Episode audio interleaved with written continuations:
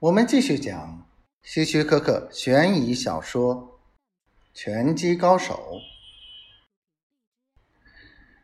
我看看体育馆，现在场地上空无一人，只有一个叫鲍比的小伙子还在打沙袋。鲍比是个乖孩子，很上进，拳打得不错，很有前途。到目前为止。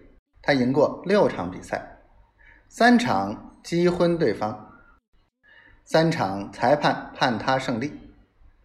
但是，我认为他不可能成为顶尖高手。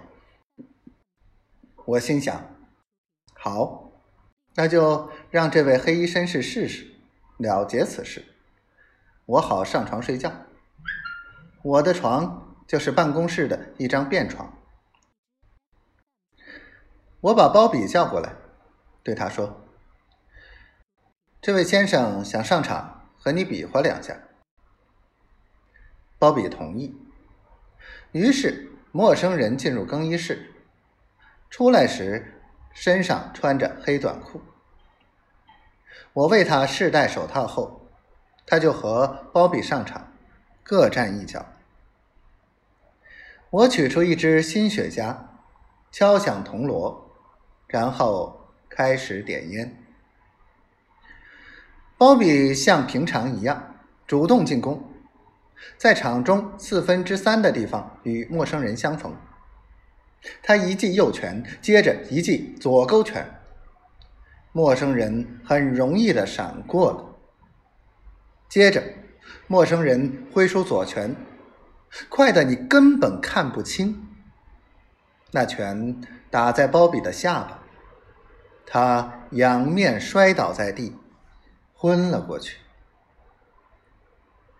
我发现火柴烧到了我的手指，连忙吹灭它。然后我爬进场中看鲍比，还好，他仍在呼吸，但要过一会儿才能醒过来。如果你像我一样在拳击界混了这么长时间的话，只要看到那一记左勾拳，就会心跳加速。我四处张望，想再找个人取代鲍比。可是我刚刚说过，体育馆里没有人。我舔舔嘴唇说：“好家伙，你的右拳怎么样？”是不是和左勾拳一样好？实际上，我的右拳比左拳更好。